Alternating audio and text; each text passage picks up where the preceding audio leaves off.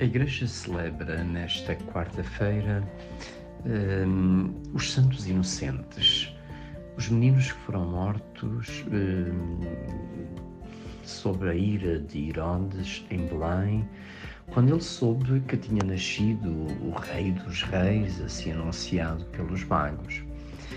Este, este martírio, o martírio dos Santos Inocentes, é celebrado pela Igreja desde os primeiros séculos e, de algum modo, eh, representa as primícias eh, dos mártires, de todos os mártires que haviam de dar a vida eh, por Jesus e que, de algum modo, são, digamos, a simbólica de todo o martírio que ao longo dos séculos havia de acontecer na Igreja. Ainda recentemente, por estes dias, um, alguém notava que a Igreja Católica, o cristianismo no seu todo, é a religião mais perseguida uh, no presente.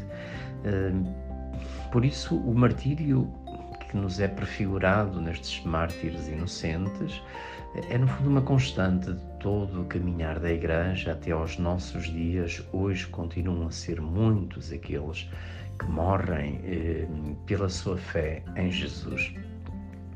A primeira leitura, eh, tirada da primeira carta de São João, eh, coloca-nos, eh, ou faz ecoar e renovar em nós eh, aquela que é a grande ideia do Natal, a ideia de que a luz brilha nas trevas, a luz vence nas trevas. Agora, João vem nos dizer, nesta primeira carta, que quem acredita e diz que anda nas trevas, então não está verdadeiramente na comunhão, porque Deus é luz.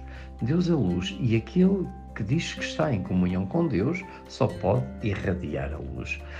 Mas a luz eh, que nos vem por Jesus realiza uma coisa admirável, que é não nos ilumina unicamente a nós. A luz de Jesus faz-nos estar na comunhão com os outros.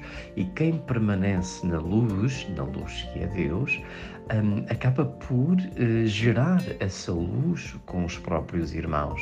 E por isso a luz é, é, um bem, é um dom que se deve difundir, não pode terminar em mim, não pode terminar em mim como num quarto fechado, mas pelo contrário, devemos escancarar as portas do nosso coração, as nossas janelas para o mundo, para que a luz que recebemos de Deus possa irradiar e tornar-se visível no mundo em que vivemos.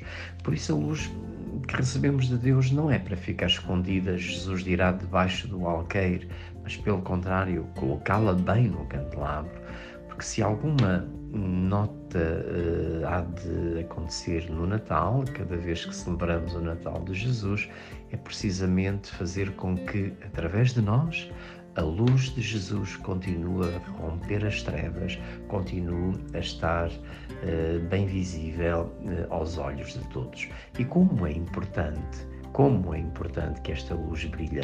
Se há guerras, isso quer dizer que é necessário que a luz brilhe.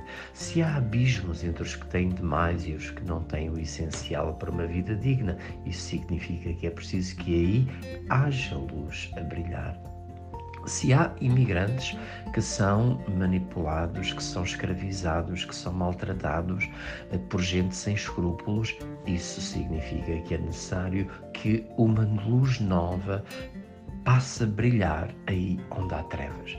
Nas mais nas mais diversas circunstâncias da vida, nos nossos relacionamentos, na nossa família, no nosso ambiente de trabalho, é importante que a luz que recebemos, que celebramos no Natal, chegue a esses lugares e pode chegar através de nós, através do nosso exemplo, através do nosso testemunho. Aliás, a palavra testemunho traduz-se por martiria, isto é, o mártir é aquele que testemunha.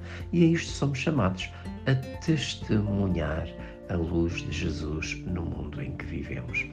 Então, que para nós ter celebrado o Natal uh, no dia 25 de dezembro seja um compromisso, um compromisso com a luz que recebemos, porque, eh, tal como o Evangelho nos vai falar do, do, dos gritos aflitos das mães que perdem os meninos, os santos inocentes.